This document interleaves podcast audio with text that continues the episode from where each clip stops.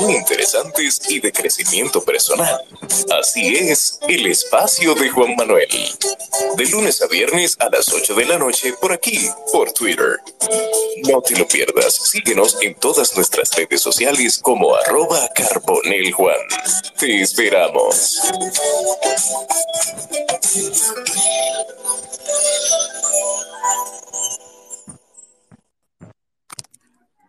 Buenas noches para todos. A un espacio más del espacio de Juan Manuel en Twitter Spaces y también en diferido en Spotify y todas las plataformas de podcast que usted desee y prefiera. Esta noche tengo un invitado especial, el señor Omar Espinal. Omar es trabajó, eh, voy a leer su hoja de vida, pero voy a ser un poquito más eh, directo cuando lea la hoja de vida, porque no quiero decir tanto Omar experto, sino conocedor del tema de la adopción en República Dominicana. ¿Le parece bien así? ¿Qué le parece? Claro que sí, excelente. Es que... Adelante, adelante. Bueno, pues eh, buenas noches para todos los que nos sintonizan a través de esta plataforma de Twitter. Eh, para mí es un placer estar en el espacio de Juan Manuel para compartir un tema tan interesante e importante como es la adopción en la República Dominicana. Correcto, correcto. Muchísimas gracias, Omar, por aceptar. Y, y este tema salió precisamente con una unos tweets que compartí con Loren Montalvo, Joan y un sinnúmero de muchachos más y jóvenes y chicas que están interesados en el tema de la adopción, que es un tema complejo, pero a la vez es interesante porque poca gente sabe que el proceso de adopción en República Dominicana es largo, complejo y a su vez muy meticuloso para aceptar a las personas. Hay una serie de requisitos ahí que se, que se cumplen. Pero antes de iniciar, y de leer eh, la hoja de vida de mi invitado, Mar Espinal, quiero agradecer al patrocinador o a los patrocinadores. Este espacio llega gracias a Express Wash, 100% ecológico y detailing aquí en la zona de Punta Cana, en la avenida Barceló, justo al lado de Autorrepuestos Montilla. Express Wash, detailing, lavado de vehículo. En 30 minutos usted lava su vehículo, lo protege de la inclemencia del tiempo y además, lo mejor de todo, protege el medio ambiente sin agua. Express Wash en la avenida Barceló, justo al lado de Repuesto Montilla, en Punta Cana, patrocinador oficial del espacio de Juan Manuel en Twitter Spaces. Omar Espinal, quiero darte la bienvenida nuevamente, hermano, y decir que Omar Espinal es de formación licenciado en Derecho en la Universidad Tecnológica de Santiago, UTESA, tiene un diplomado en Derecho de la Niñez, Gobernabilidad e Inclusión Social, Flaxo RD y Save the Children. Curso taller tiene también en Comunicación Efectiva y Manejo de Crisis en CONANI, curso taller en Estrategia para el Desarrollo de la Práctica Positiva en CONANI y un taller en la aplicación de la Ley 136-03, 136-03 de CONANI. Trabajó un tiempo también en CONANI tiene mucha experiencia en el tema y es mi invitado para esta noche en el espacio de Juan Manuel y hablaremos de adopción. Los de recién integración hablamos de adopción en RD. Omar, bienvenido hermano. Bueno, pues una vez más, gracias por estar, eh, por permitirme estar en tu espacio y que podamos conversar acerca de este tema que como bien tú dices es un tema eh, interesante y también desacreditado en nuestra sociedad. La gente dice, eh, entre las críticas que hablan sobre la adopción, es que dura mucho, es que no puede ser, que cómo va a ser que muchos niños necesitando una familia y que realmente sea tan burocrático y tedioso. Pero yo pienso, Juan Manuel, que antes de comenzar a debatir un poquito este tema, en base a mi conocimiento, sería bueno establecer eh, el significado de la adopción a nivel jurídico. ¿Qué te parece? Claro que sí, por supuesto, por supuesto. Este espacio es suyo, Mar. Expláyese, como dicen. Bien, bueno, pues lo primero es decir que la adopción es una institución jurídica eh, que permite, mediante una sentencia, crear un vínculo de filiación entre dos personas que no la tienen. Eh, este proceso de la adopción, Juan Manuel, puede ser adopción privilegiada nacional o internacional y puede ser eh, adopción por filiación desconocida, tanto nacional como internacional. ¿Con qué se come esto? Bueno, para yo ser, eh, poder optar por una adopción con vamos a decir, privilegiada, es cuando el niño deja de pertenecer a una familia de origen, de sangre, y pasa a otra familia con, las, con todo lo que la garantía de ley y lo que la ley establece. Cuando hablamos de adopción eh, por filiación desconocida, es cuando el niño eh, tiene una sentencia de abandono por el Tribunal de Niños, Niñas y Adolescentes. La adopción en la República Dominicana, Juan Manuel, y a todo el que nos sintoniza a través de ese espacio, es importante que sepan que lleva un proceso. Lleva un proceso administrativo, tanto en el CONANI como jurisdiccional en el Tribunal de Niños, Niñas y Adolescentes. Que este proceso de adopción puede durar de entre tres años y medio a cuatro años porque es todo un proceso. Primero, porque en el CONANI existe lo que es una lista de niños aptos para adoptar, eh, adoptar y una lista de familia postulante, de padre postulante. Entonces, eh, cuando el niño ya está listo, está apto para ser adoptado, entonces eh, corresponde al que está, al que llegó primero a la lista en CONANI y por el orden de llegada de tu solicitud se te asigna un número para llevar un control y garantizar que la adopción se pueda ir dando a medida que se va solicitando. Pero a veces las personas entienden, muy lamentable, que en Conani hay un catálogo de niños listos para adoptar y que usted puede ver el catálogo y está el niño que usted quiere, es el que yo quiero, eh, con tal característica, y realmente no es así. Eh, ciertamente, eh, los niños que están listos para adoptar son niños que vienen de situaciones familiares, de hogares que se han roto disfuncionalmente, que han sido abandonados por muchas causas. Y la ley, nuestro sistema, la República Dominicana, a través de la, de la ley 136-03 y a través de la adopción, busca darle a ese niño un hogar permanente, para que no esté institucionalizado a través del CONANI o de una asociación sin fines de lucro. Hasta aquí, Juan Manuel, eh, una breve introducción de este tema. Cualquier pregunta eh, y podemos ir entonces conversando en el transcurso de, de este espacio. Sí, perfecto, perfecto, Omar. Yo quiero primero eh, decirte que la metodología que utilizamos acá es, se desarrolla el tema y luego al final o entre, o entre los temas ah. van surgiendo la pregunta. Entonces, sin problema puede continuar. Ah, ok, perfecto. Bueno, pues entonces, eh, dicho lo anterior, es importante también establecer que quienes pueden adoptar. Bueno, pueden adoptar personas de, de 30 a 60 años de edad. Dice nuestro sistema, establece que sin importar evidentemente eh, si es soltero o no, pero eh, en el caso, por ejemplo, del el soltero, la ley establece eh, que el sistema tiene necesariamente que, estudiar esa solicitud para que cumpla con lo que es la garantía del interés superior del niño y que cumpla también con lo que establece el código a través de esta ley 136-03 siempre eh, serán eh, elegibles, por decir así, las parejas, eh, un matrimonio, y la ley es muy específica cuando establece de sexos diferentes, un hombre y una mujer casados, entre, en el caso de los nacionales, de los dominicanos, casados por tres años, o que estén realmente en lo que llamamos en unión consensuada o eh, en concubinato por cinco años. En el caso de los extranjeros, para adoptar en nuestro país, también tienen que tener eh, cinco años de casado y con lo que establece nuestras normativas.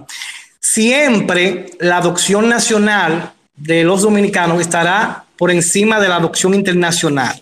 La misma ley nuestra establece que se le da prioridad, una vez completado todos los requisitos de rigor, a la adopción nacional de dominicanos, tendrá preferencia por encima de la de la internacional o la de la persona extranjera. Eh, es importante también que podamos eh, establecer quiénes pueden adoptar.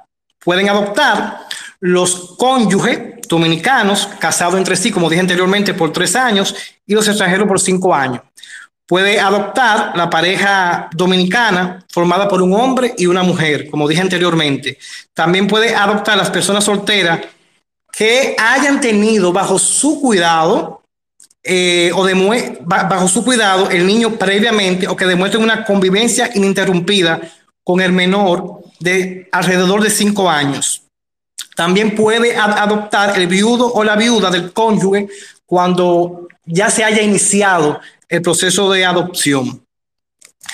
Cuando le decía ahorita sobre, porque hay muchas preguntas que surgen, ¿por qué un soltero no puede realmente adoptar? La ley no, no lo, no lo, o sea, sí puede adoptar. La ley en sí no lo prohíbe. Pero dice que cuando venga una solicitud de un soltero, eh, los organismos pertinentes deberán eh, ponderar con particular detenimiento los motivos del adoptante a fin de garantizar el interés superior. También es importante establecer que cuando una familia quiere tener, eh, quiere iniciar este proceso de adopción y tiene hijos biológicos, estos hijos deben de estar de acuerdo con este proceso de adopción. Eh, cuando son mayores de 12 años, el niño tiene que mostrar eh, su opinión al respecto de la adopción de manera presencial ante el Tribunal de Niños, Niñas y Adolescentes y cuando se tratara de un mayor de edad, a través de un, de un acto auténtico notarial, tiene que estar de acuerdo con el proceso de adopción. Eh, er, evidentemente podrán ser adoptados todos los menores de 18 años de edad.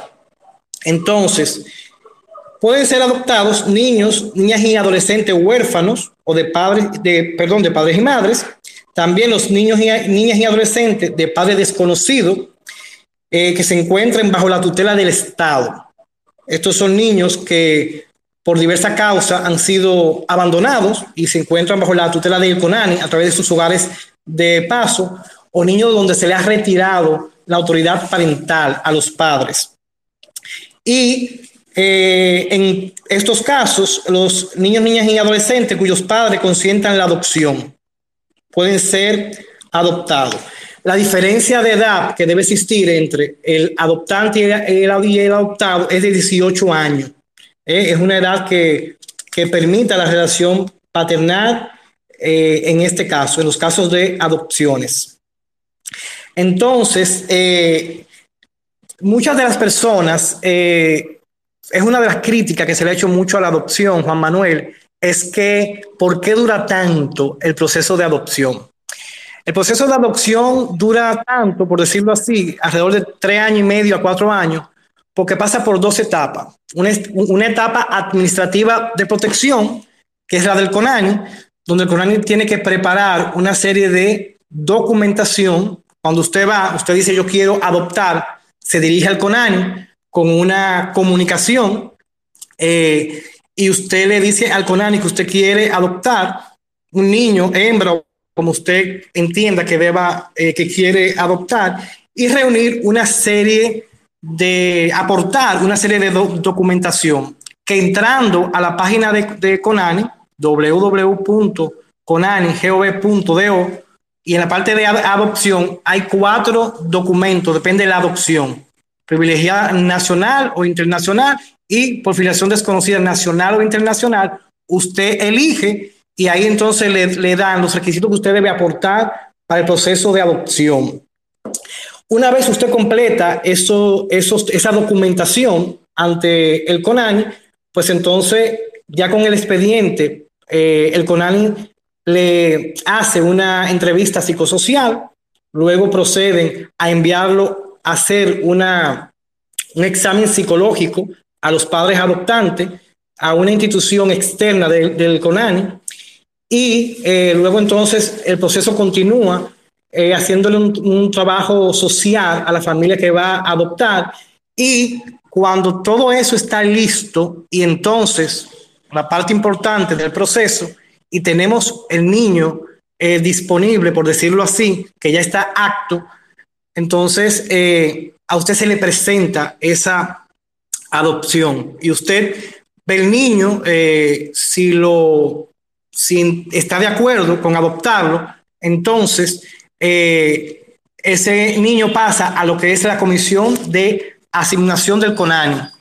Es una comisión que está compuesta por el departamento de adopción del CONANI, de su directora, de, una psicóloga del CONANI, eh, la directora del hogar donde el niño está al momento de la adopción y dos psicólogos de instituciones no gubernamentales que trabajan con el tema de niñez en la República Dominicana. Entonces, pasa a esa comisión, ahí se evalúa todo. Si es favorable, entonces ratifican y ya, hacen la asignación de ese niño a la familia tal. Entonces se le entrega a la familia toda la documentación para, de acuerdo a lo que la ley establece, la familia se dirija a la segunda etapa jurisdiccional ante el Tribunal de Niños, Niñas y Adolescentes quién va a recibir el expediente que usted le va a llevar y que Conani le va a entregar. Entonces, con ese expediente, el tribunal tiene tres días para enviarlo al Ministerio Público de Niños, Niñas y Adolescentes para que fije su o dé su opinión al respecto. Entonces, los cinco días después de estar en manos del Ministerio Público de, de NNA, entonces el tribunal tiene diez días para fallar y homologar esta sentencia que una vez esta sentencia ha sido homologada por el tribunal y tiene 30 días para ser apelada por los padres eh, de origen del niño o por CONANI o por el Ministerio de Niños, Niñas y Adolescentes, puede ser, pueden eh, impugnarlo. De no hacerlo en 30 días, entonces adquiere lo que es la cosa juzgada, es irrevocable esa sentencia de adopción. Y es cuando el niño entonces ya pasa formalmente a esta familia de padres adoptantes. En el caso de la adopción internacional, eh, cuando procede, entonces los extranjeros que desean adoptar en República Dominicana cumplen eh, con los requisitos que se le exige, que se le pide. Siempre se toma en cuenta que ese extranjero, el país de, de origen de él, haya suscrito el Acuerdo Internacional de la Haya sobre adopción eh, y aportando todos los requisitos, una vez estén completos, tiene que buscar una agencia eh, en su país que trabaje con adopción y que esté avalada por el CONANI. En CONANI hay un, un listado de las agencias internacionales de adopción. Entonces, cuando no hay una agencia internacional de adopción en tu territorio, entonces le corresponde al organismo competente en tu país eh, depositar ante el CONANI esa solicitud de adopción.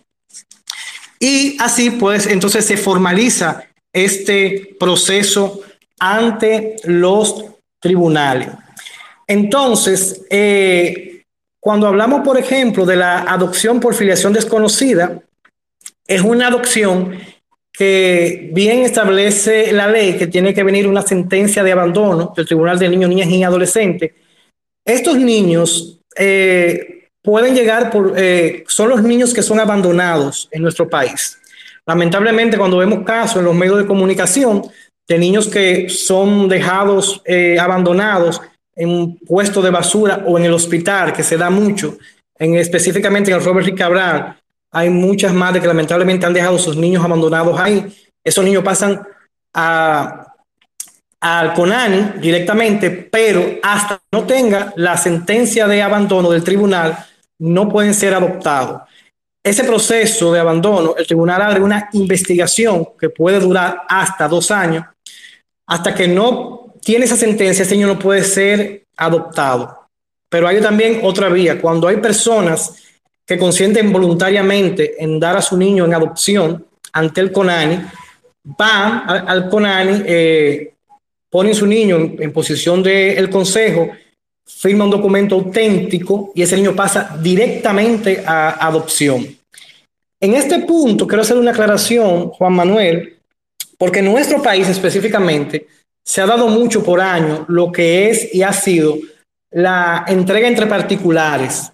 Es que yo estoy en el campo y decido darle mi hijo al vecino de al lado, y el vecino de al lado lo coge para él, eh, pero no hace ningún trámite ante el CONANI.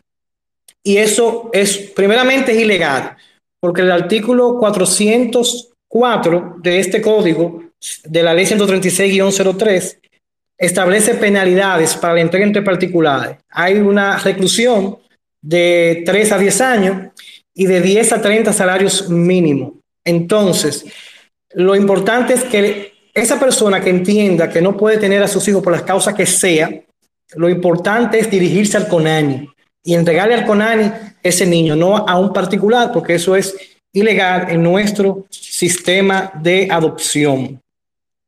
Eh, entonces, estos dos procesos de adopción, una vez concluido, ya el niño pasa a formar parte de esa familia, ya se crea ese vínculo filial a través de una sentencia que ha recibido, como dije, después del tiempo de apelación, la cosa es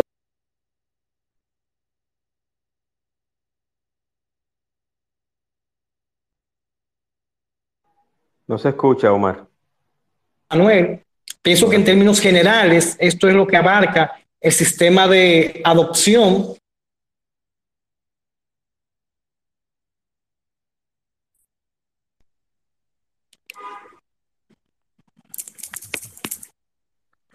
Se está interrumpiendo, Omar. Ok. Bueno, no, eh, ahora te escucho. Ok, no sé, Juan Manuel, si pudieron captar toda la información que suministré. Sí, sí, se escuchó, se, cortó un poquito la última parte, pero eh, creo que ha sido muy claro todo. Eh, ¿Y algo, más que decir? Algo también que quiero aportar aquí, Juan Manuel, es que ese niño que ha sido adoptado, la ley le, da el derecho de conocer sus orígenes, de dónde él nació, quiénes fueron sus padres. Entonces, para eso hay un proceso a través del tribunal. Eh, todo su expediente está tanto en el tribunal como en el departamento de adopciones del CONANI. Entonces, cuando ese niño, niño o adolescente que ya ha cumplido la mayoría de edad, que sabe que es adoptado, quiere conocer sus orígenes, entonces puede dirigirse al CONANI o al tribunal que emitió la sentencia de homologación y ahí va a tener toda la información pertinente. Solamente, solamente este niño es quien puede, que ya es adulto, que ya cumplió la mayoría de edad, es que puede solicitar esa información. Esa información está penada, no se puede dar a ninguna otra persona, ni ningún funcionario, tanto de los, del tribunal como de CONANI, puede dar esta información. Interesante. Y, eso, eso no lesiona quizás la idea que tiene ese niño que cuando crezca entienda o sabe, o no sé si los padres eh, adoptivos actuales no le dirán, yo, yo, tengo varias preguntas, pero me dio curiosidad de eso. O sea, eso psicológicamente no afectará a ese adulto en un futuro que dirá, bueno, mis padres eran María y José, pero entonces resulta que no son María y José, son Pedro y Juan y Juana. Entonces, eh, eh, ¿Por qué se hace esa parte? ¿Es para no violarle los derechos a ese niño? ¿O hay algún eh, otro motivo? Mira, Juan, eh, lo realmente eh, la recomendación psicológica es que el niño se vaya preparando en cuanto a la edad a nivel psicológico, con un acompañamiento psicológico, y que el niño pueda saber cuál es su condición, que fue adoptado, y en un proceso psicológico él va a ir aceptando esta parte. Lamentablemente se ha dado el caso que el niño se entera por un familiar o por tercero y ahí sí entra eh, en el niño una decepción, eh, tiende a frustrarlo y es por eso que la recomendación es prepararlo a temprana edad de que él sepa. Ahora bien, por eso se le tiene, él tiene el derecho de conocer sus orígenes y por eso esa documentación de quién eran sus padres, y de dónde él vino está resguardada para, como el derecho que le asiste, para cuando él quiera conocer, él pueda entonces eh, ir y, y acceder. ¿Y sabes qué? Por la experiencia que hemos visto, cuando se dan estos casos de adopción, esta persona que es adoptada siente, eh, una vez sabe eh, y tiene conocimiento, siente una necesidad de conocer sus orígenes, solamente por conocerlo. Y, hemos visto casos. Entonces, esto es un derecho que la ley le guarda a esa persona para que ese momento que él entienda oportuno pueda acercarse y obtener esta información. Respondido totalmente mi curiosidad. Muchísimas gracias, Omar. Vamos ahora con esta pausa para anunciarles eh, la ronda de preguntas. Los que estén motivados, yo tengo varias preguntas, pero preguntas propias y de personas que me han escrito, Omar. Entonces, vamos inmediatamente con el audio de la ronda de preguntas. Un momentito, por favor. Para cualquier contacto o hacer tus preguntas, escríbenos al privado en arroba carbonel Juan. El espacio de Juan Manuel.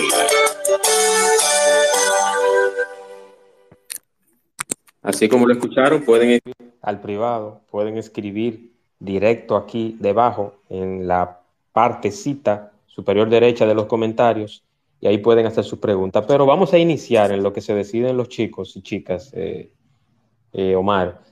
Yo tengo dos preguntas. La primera pregunta, la primera, la primerita, la primerita pregunta es, eh, ¿hay una imposición o no está permitido que personas de ambos sexos adopten? Esa sería la primera pregunta. Y la segunda pregunta sería, ¿hay algún proceso médico que se hace a un niño, niña o adolescente en proceso de adopción para determinar que ese niño, niña o adolescente no tiene alguna enfermedad que pueda ser, que pueda ser eh, un poquito tortuoso para ese padre de recién adopción. Ok. Eh, quiero ir primeramente a tu pregunta. La, primera fue sobre personas de, de ambos sexos o de diferentes sexos o del mismo sexo. del mismo sexo del mismo sexo, o sea, o sea en el caso de LGBT, Q y Z. Eh, sí, mira, hay y te voy a, expresar, eh, eh, tal como la, ley en su artículo 165 dice condiciones para ser adoptante. Los adoptantes de un niño, niña o adolescente dominicano deberán ser personas de distintos sexos, unidas en matrimonio y cumplir con todos los requisitos legales establecidos en este código para la adopción privilegiada. O sea que en este caso eh, solamente eh, está permitida la adopción en nuestro país hombre, para personas. Perdón, exactamente. Hombre, hombre, mujer, sí, correcto. Así es. Con relación a tu segunda pregunta, cuando el niño se va a presentar a los padres adoptantes, ese niño tiene un, todo un expediente médico psicológico Sí, y depende también la edad. Si hay alguna condición, esa condición se le avisa al padre y el padre determina si adopta o no. Y le voy a decir, eh, la adopción internacional en la mayoría de los casos acepta niños con condiciones. La adopción nacional es un poquito más exigente.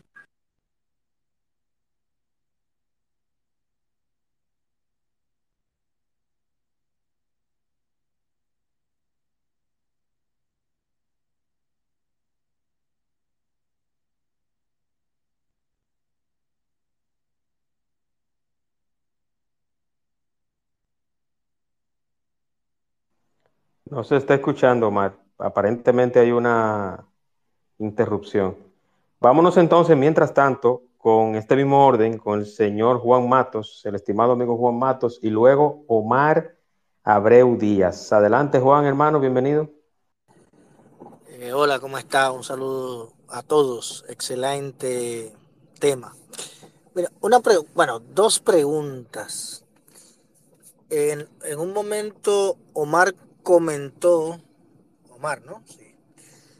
Comentó sobre la posibilidad de que una persona que, que dé a su hijo, digamos, en adopción, pero de manera informal, como lo que pasa en los, en los campos, que dicen, no, yo voy a, le voy a dar el niño a mi vecina para que ya se quede con él.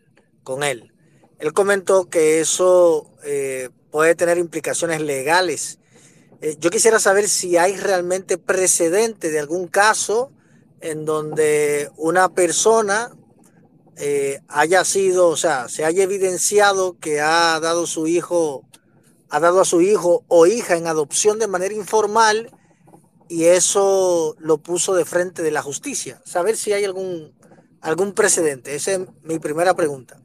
Mi segunda pregunta es sobre el proceso de adopción. O sea, desde hace mucho tiempo vengo escuchando eh, sobre, como escuchando quejas sobre eh, que el proceso es muy largo, es muy tedioso, que en muchos casos la cantidad de años que hay que eh, esperar para lograr una adopción hace que, que muchos padres que están dispuestos a adoptar se desanimen porque el proceso es tan eh, burocrático, engorroso, eh, se demora tanto. O sea, he escuchado durante muchos años muchas eh, quejas del proceso. Sé que la ley, creo que la ley es como del 2003, es como tiene más de 20 años, a menos que haya otra ley.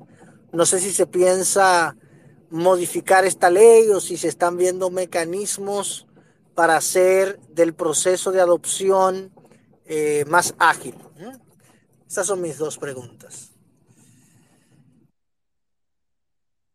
Excelente, excelente, Juan. Vamos a esperar que suba nuestro invitado. Eh, déjame, porque tuvo un problemita con la conexión, se salió, pero va a regresar nuevamente. Mientras tanto, vámonos. Ah, ya está por acá, ya está por acá. Vamos primero a contestar la pregunta de Juan y luego Vamos con Omar para no confundirnos con, la respuesta. Omar, le estoy enviando el micrófono. Ahora sí, ahora sí, está por acá. Adelante, Omar, bienvenido nuevamente. Y no sé si quiere que le repita, ¿no? ¿Todo bien? ¿Me escucha, Juan, Juan Manuel? excelente, fuerte y claro. Ok. Disculpen, que fue que parece que tuve un problema de conexión. Sí, hay algo que hay que decirte, que yo sé que, no eres muy asiduo a estos espacios, o a las salas, o a los spaces. Si te llaman, inmediatamente se cae el espacio ah. eh, donde estás. Si te llaman, ya sea por WhatsApp o directo, se cae la conexión. Okay. Porque es una conexión directa de audio entre Twitter, la plataforma que tienes y tu teléfono. Entonces, el señor Juan, Juan Matos hacía la siguiente pregunta. La primera pregunta era si hay algún precedente de personas que hayan dado en adopción informal algún niño, niña o adolescente, algún precedente jurídico, judicial, o alguien, algún caso reconocido. Eh, cuando te refieres a informar, eh, es decir, una entrega entre particulares. Yo, Omar, Correcto. Eh, yo tengo una vamos a decir, de alguien que conozco, donde la madre de la niña viajó eh, a Europa y le dejó a esta persona, a, una, a su vecina, le dejó su hija, se le entregó, eh, y después de 14 años, la niña eh, tuvo una situación y fueron y tuvieron que ingresar en un centro médico. Cuando lo fueron a ingresar al centro médico por el hecho, por la situación de la niña llegar porque lamentablemente se iba a suicidar, le, le preguntaron, le, pidieron la documentación a la madre y no pudo aportarla. Ahí llamaron al CONANI, fiscalía, la niña la retuvo CONANI, la madre vino de Europa eh, y lamentablemente la niña eh, en todo este proceso quiso irse con su mamá. Y como no había una adopción legal, la madre estaba en toda disposición legal de tener a su hija. Y, lamentablemente la niña optó por irse con su mamá y esta persona que dio 14 años de su vida quedó en un trauma interna, eh, con muchas situaciones eh, que le ocasionó esto. fruto de esta adopción, que no fue adopción, fue una entrega entre particulares. Por eso es que la recomendación es que usted se dirija al Departamento de Adopciones del CONANI, que es el único facultado por ley en nuestro país para hacer este proceso. Y la segunda pregunta es, ¿por qué? Sí, ajá, adelante. Ahí en ese mismo orden. Eh, comenté, usted comentó como que ese proceso realmente era ilegal y que incluso podía ser juzgado. Lo que quería saber es si se ha juzgado y se ha penalizado a alguien por esta práctica en el país, o sea, alguien que se haya eh, que se haya descubierto, pero que se haya penalizado. Mire, le voy a poner un caso que yo pude ver en cuando estaba en Conani. Eh, una persona recibió eh, un bebé de el bebé tenía días. Entonces ella fue llamada porque ella estaba en el listado de los postulantes para adoptar en Conani. Y al parecer estaba cerca del turno que le iba a corresponder. Cuando la llaman, ella dice que no, que ya no está interesada porque le dieron un, un, bebé. Eh, lo que pasó fue, en este caso, eh, no necesariamente una penalización, sino que la niña le fue retirada a esa persona y entró a, a Conani y de ahí se llevó entonces un proceso con la madre. No te puedo asegurar a ciencia cierta porque en ese momento no manejé directamente el caso, si la persona fue juzgada, pero si la ley lo establece. Es una práctica que en nuestro país viene desde, desde muchísimos años.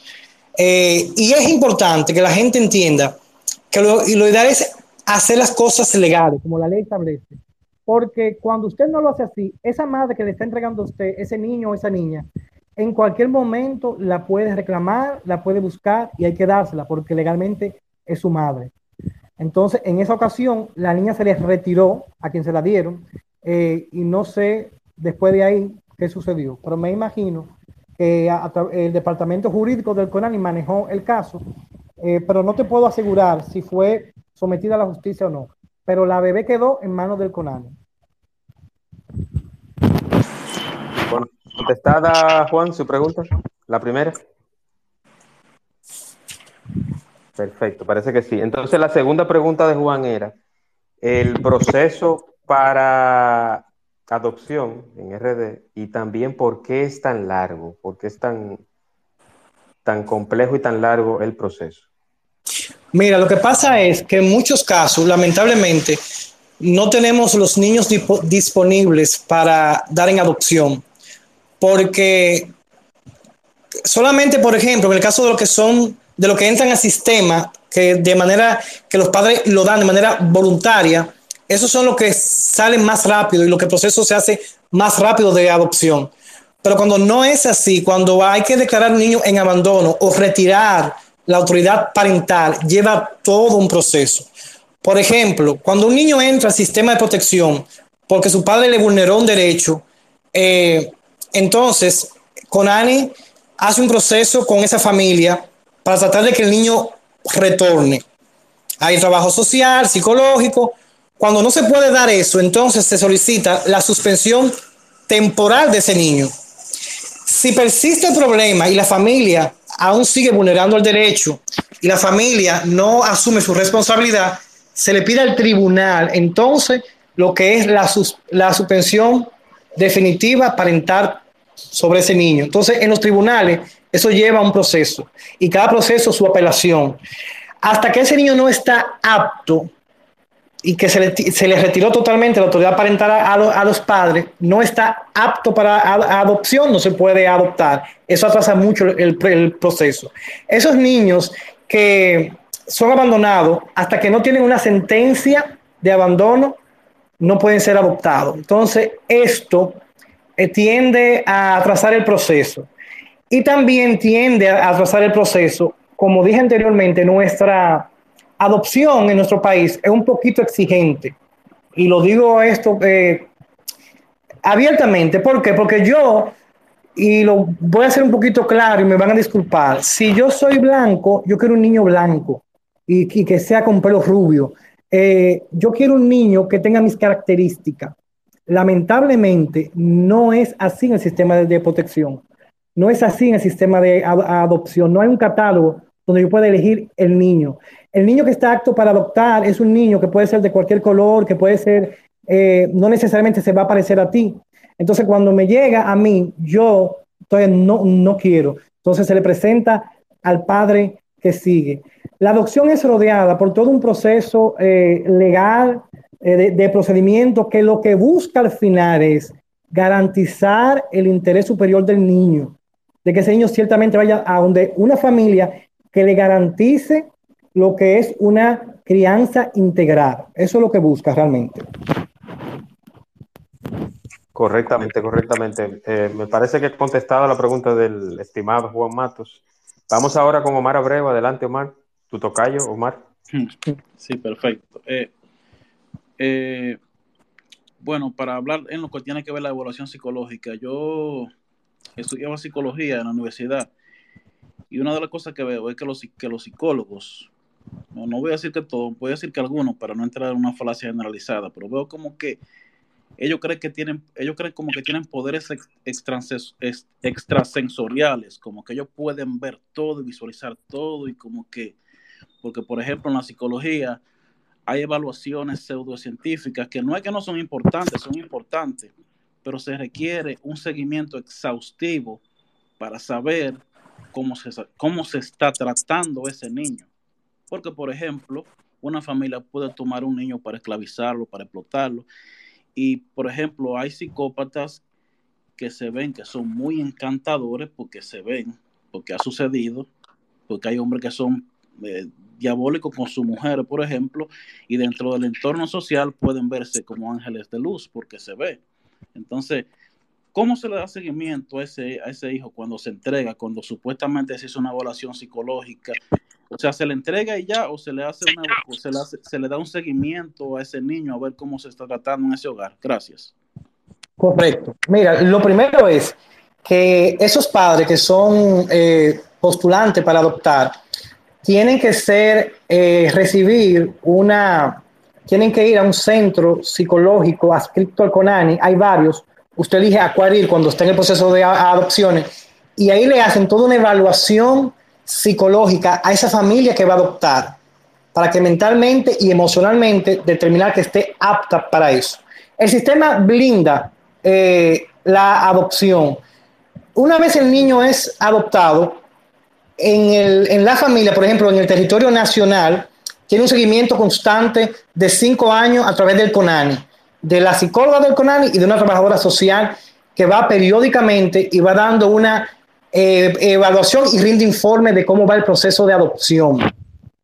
En el caso de la adopción internacional, eh, el país receptor, el país de, de origen del, del padre adoptante, tiene a través de un documento que garantizar la supervisión de cinco años. Eh, cuando el niño, una vez el niño entra a su territorio y se da el proceso de naturalización del niño en ese estado, ese estado tiene que garantizar una supervisión de cinco años de que todo esté marchando debidamente con el niño. De manera que sí, hay una supervisión tanto en el país como a nivel internacional. Excelente, excelente. Eh, otra pregunta que tengo, Omar, y es la siguiente. Los niños, niñas o adolescentes huérfanos, por ejemplo, por los casos de feminicidio o algún accidente donde mueran su padre y su madre, que ya están en Conani, eh, es un proceso, pasa por el mismo proceso riguroso de, la adopción eh, o o hay un acompañamiento distinto por ser sobreviviente de ese tipo de casos? Mira, eh, realmente cuando surge el feminicidio, por lo regular, los niños son acogidos por la familia extendida de una de, las partes. Eh, por este caso específicamente, yo no vi eh, niños que entraran al sistema para ser adoptados. La ley sí establece que si los padres fallecen, pueden estos niños ser adoptados por sus abuelos, sus tíos o sus hermanos mayores. Pueden ser adoptados. De no existir eh, esa línea sucesoral que los pueda adoptar, entonces ahí sí pasan al, ya al área de adopción, al CONANI, eh, para ver la situación y si no hay eh, esa línea, como dije anteriormente, sucesoral, pues entonces sí pasaría para una familia adoptante. Pero por lo que, lo, que se ha dado en mi experiencia que viví en seis años, es que estos niños eran acogidos por la, por la familia ampliada, por eh, los abuelos de una de las partes eh, acogían a estos niños. Excelente, excelente. ¿Alguna pregunta adicional de alguien más? ¿Alguna curiosidad? ¿Alguna pregunta? Aparentemente no. Omar, eh, ¿algo más sobre el tema que desees agregar? Bueno, realmente eh, decirles que a todo aquel que tenga la intención de poder adoptar y darle la oportunidad a un niño, a una niña o a un adolescente eh, de brindarle una familia, un hogar, que no dude en realmente, independientemente esté, hay, una predisposición a que dura mucho tiempo, que se acerque al departamento de adopciones del CONANI, que averigüe, que indague. Eh, yo pude ver en, mi, en, mi, en, el tiempo que estuve trabajando el sistema de protección, muchos niños donde sus vidas cambiaron, que fueron de estar institucionalizados a través de un orfanato y pasar a una familia a través de la adopción eh, y ver cómo cambian, realmente nos motiva a nosotros a, a, que sí, a poder darle la oportunidad a un niño eh, que no que no nos sintamos eh, bloqueados porque dura mucho por el proceso, inténtelo, hágalo y déle la oportunidad. Pero si ya usted lo va a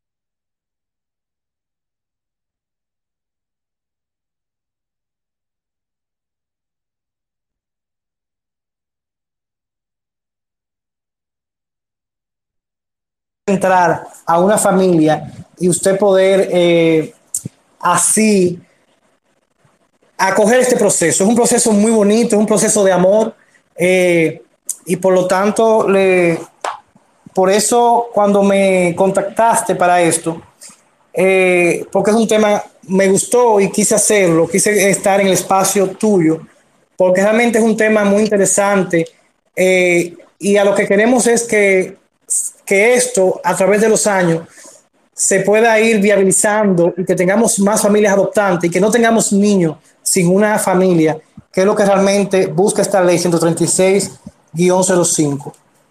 Perdón, guion 03. 03, sí. Eh, no, gracias a ti, Omar. Y tenemos a Esperanza Benítez con alguna pregunta o comentario. Adelante, estimada Esperanza, bienvenida. Gracias, gracias, buenas noches. Más bien un, comentario. De verdad yo entiendo que como que el proceso debiera revisarse y mejorar.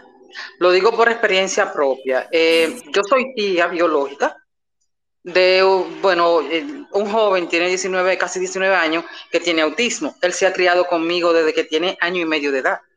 Siendo el menor todavía, él tenía como 10 o 12 años, 10, 11 años por ahí yo quise hacer el proceso de adopción, consulté con tres buffets diferentes y todos me dijeron lo mismo, lo traumático del proceso, el tiempo que tarda y ta, ta, ta. Al final, ¿por qué opté? Por pedir la, la custodia, el Tribunal de Menores me la otorgó y ahora que ya él es adulto, que fue lo que me recomendaron aquellos profesionales, cuando él sea adulto, es más fácil hacer adopción entre adultos. Y en ese proceso estoy ahora. Pero yo entiendo, o sea, que, como que el sistema para ciertos casos, por ejemplo, como, como este que acabo de exponer, debiera como tener unos procesos que sean menos traumáticos, menos burocráticos. Omar. Eh, ¿Me escuchan? Sí, le escucho, le escuchamos. Sí, perfectamente. Te escuchamos, Omar.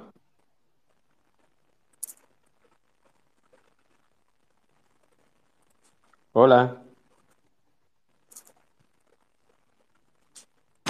Vamos a ver, ¿tiene algún problemita con el audio? Lo que pasa, Juan, que como me dijiste, me llamaron y me interrumpió el proceso. yo no pude escuchar eh, en sentido general lo que ella expresó, simplemente escuché al final como que debería de ser menos traumático el proceso, no sé a qué se refería específicamente. Sí, Bueno, no, puedes repetir. eh, Bueno, resumo. Yo tengo un sobrino que tiene autismo. Hoy día tiene 19 años, pero yo lo he criado desde que él tiene año y medio de edad. O sea, y yo he sido la cara ante sus pediatras, ante los colegios, ante los terapeutas. O sea, la única cara que conocen es la mía. Siendo el menor, yo intenté adoptar y consulté tres, tres buffets y los tres me dijeron lo mismo. Eh, primero que era menor, al tener una discapacidad como el autismo, o sea, el proceso iba a ser largo, iba a ser costoso porque... Entonces, al final, porque yo opté por ir al recurrir al, al tribunal de menores, me dieron la custodia y ahora que ya él es mayor de edad, estoy haciendo el procedimiento de adopción entre adultos. Entonces, ¿a qué es lo que voy? Que este Ok. tipo de casos como el mío, donde ese muchacho está conmigo desde que tiene año y medio, yo, yo nada más no lo parí, pero ese es mi hijo. claro que sí, Entonces, claro que sí. en ese tipo de casos, como que se deben ponderar y que los procedimientos sean menos burocráticos que, que una Eh, adopción así pura y simple. La, la entiendo perfectamente. Una pregunta, usted en ese tiempo, eh, estamos hablando de, de cuántos años? Bueno, cuando yo intenté hacer la adopción, él tenía como 10 años de edad. Ok. Y, y ahora tiene, usted me dijo, ¿cuánto tiene ahora? Ah, no, ya él, ya, ya él es adulto, él cumplió los la mayoría de edad, entonces ya yo ahora estoy haciendo el proceso de adopción entre adultos. Mire, realmente no sé por qué esos, esos bufetes de abogados le, dije, le, le- le dieron esa información. Porque la verdad, y le voy a decir por la experiencia vivida dentro del proceso, es que cuando el niño tiene alguna condición y hay una, y hay, eh, una apertura a adoptar, el proceso se hace muy rápido. Se lo digo, porque la adopción internacional, eh, en muchos casos, al, al extranjero no le interesa si el niño es sano o no. Si el niño tiene una discapacidad, ellos lo adoptan igual. Y cuando es así, el proceso es mucho más rápido. También eh, quiero aprovechar eh, la participación tuya para expresar que este proceso es gratuito ante el CONANI. Usted tiene la opción de sí usar un abogado, de eh, poner un, un representante suyo, como la ley lo establece, pero también usted puede ir de manera directa y la puede hacer sin ningún costo. Ah, mira, qué edificante, no sabía esto. A mí me, me dijeron todo eso, a lo mejor para, obviamente para cobrar sus honorarios, y me hablaban de Sí. que como sus padres, su- sus padres están vivos, eh, era como más, era un Sí, tema. Bueno, pero ya, Pero, pero en este caso, me imagino que sus padres iban a consentir en la adopción. obviamente, sí, sí. exactamente. Entonces, a ellos los iban a poner, a, eso iba a ser prácticamente, una, eh, esa adopción era viable y válida y se iba a hacer. Ellos iban a dar su consentimiento y en el mismo proceso, ellos dan el consentimiento, lo acogen y el proceso continúa.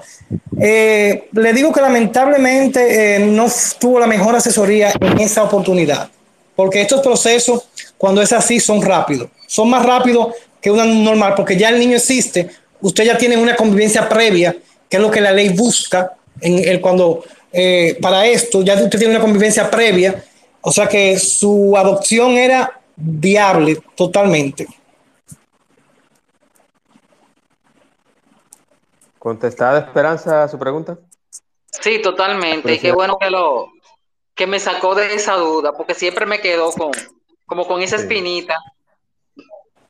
Así es, así es. Esto, esto es lo interesante de este tipo de espacios de conversatorios, eh, Omar, Esperanza y todos los demás que están por acá, que hay Sí, dudas que siempre, que siempre quedan despejadas. Entonces, yo quiero aprovechar y agradecer nuevamente a mi invitado, Omar Espinal, una persona eh, experta y entendida en la materia de la adopción en República Dominicana. Y yo tengo otra pregunta adicional.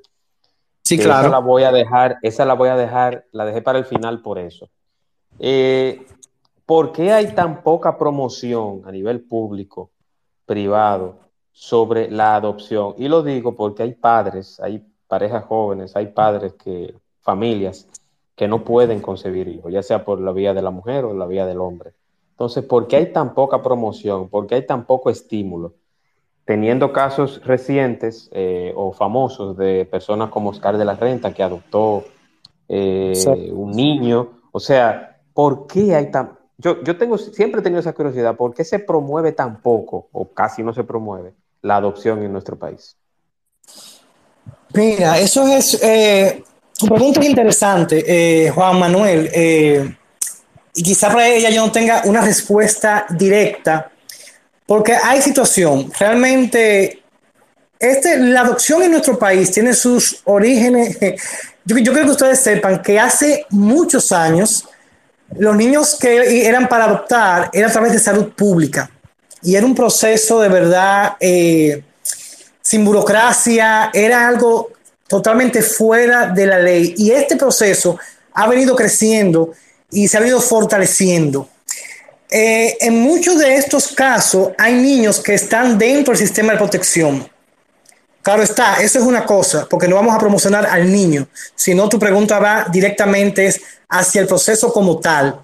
Yo pienso que yo pienso que realmente eh, el CONANI debería salir a decir, por ejemplo, vi en, estos días que estaban en el programa de esta noche María Cela eh, y, estaban hablando de adopciones. Pienso que es una tarea que el CONANI tiene que dar seguridad sobre el proceso, eh, decirle a la gente para quitar este sentimiento de impotencia, de, frustración que muchos tienen al pensar en el tema y, al, y, al, y quizás no lo han hecho porque sobre este tema de la adopción eh, hay mucha negatividad.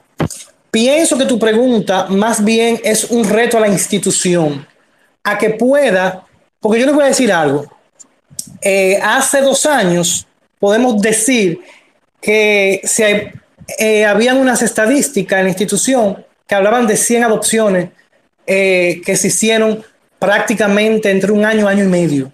Y eso ha sido un logro del sistema. Pero sin embargo, eso se quedan en estadísticas internas.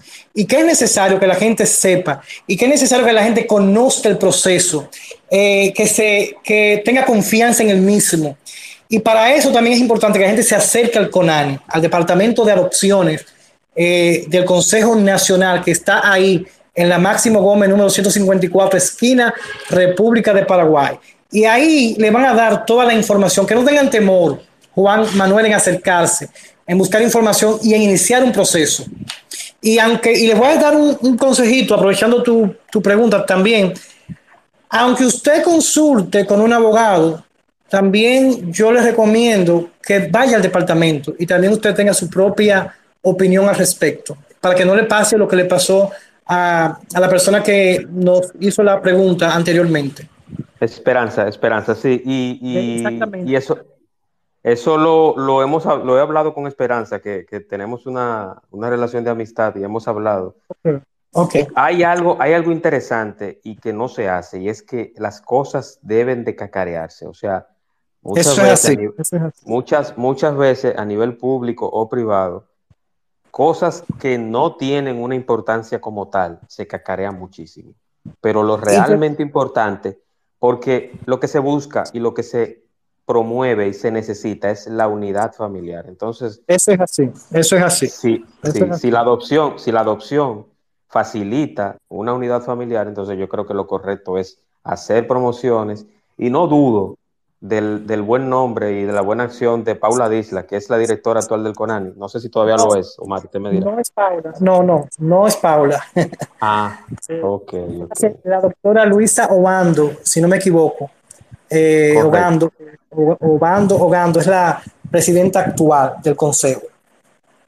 Pues eh, quiero externarle, si alguien conoce a Luisa, que pueda acercarse a este espacio y que hablemos un poco del CONANI y que le digan que Juan Manuel, el espacio de Juan Manuel, le pide que se promueva un poquito más la adopción. Yo sé que quizá yo no soy influencer, no soy una persona conocida en los medios, no soy un comunicador, no soy un... Pero sí tengo esa curiosidad y, esa misma curiosidad la saben más personas porque no, yo no veo promoción de ningún tipo. Sí hay promoción de muchas otras cosas que no, dejan, no son menos importantes, pero yo no recuerdo haber visto un comercial en los años que tengo de vida sobre la adopción. Entonces... Es, es así, es así. Nada, Omar, agradecer nuevamente. Yo quiero que des tus coordenadas, dónde te pueden seguir, dónde te pueden ver, leer eh, en las redes sociales. Ok, yo estoy en, aquí en Twitter a través de eh, Omar Lebron Espinal. Eh, también estoy en Instagram como Omar Espinal. Ahí eh, y por esta misma vía, cualquier cosa, estamos a su orden. Muchísimas gracias, Omar. Ya ustedes saben, Omar, rayita abajo, espinal. Si tienen alguna duda sobre el tema adopción y tema jurídico en general, porque Omar es abogado, además de gran conocedor del tema adopción, eh, es un jurista y por ende tiene conocimiento de derecho. Entonces, nuevamente agradecer a todos los que están por acá. Un saludito a Esperanza, a Juan, a Ircania, Luna, Esperanza, Esperanza Medina, desde Estados Unidos, Liliana, Anairis, Sardis, Wandy. Muchísimas gracias a todos. Y este jueves tenemos otro espacio especial en el espacio de Juan Manuel en Twitter Spaces y en diferido en todas las plataformas que usted considere, que se la diré a continuación. Estamos eh, lógicamente y obviamente en Spotify, pero también estamos en Google Podcast, Apple Podcast, Samsung Podcast. Ese motor que pasó por ahí no iba, pero no importa. Esto pasa en el programa en vivo. Entonces, estamos también en Pandora, estamos en TuneIn, estamos en Stitcher, estamos en iHeartRadio, en Deezer, en Listen Notes, en Samsung Podcast, Podcast Index, Amazon Music y todas las plataformas de podcast que usted le encante. Encontrará el espacio de Juan Manuel Podcast. Y nada, hasta la próxima, Omar. Un abrazo, gracias por participar y. Igual, buenas noches a todos. espero que sea invitado para otro espacio y que acepte también hablar de otros temas de interés nuevamente. Para mí un placer, Juan Manuel, y agradecerte por la oportunidad. Siempre, siempre a tu orden. Temas que sean edificantes y de conocimiento y de interés, me tendrá a mí como el anfitrión de estos temas. Buenas noches, descansen y un abrazo para todos. Buenas noches.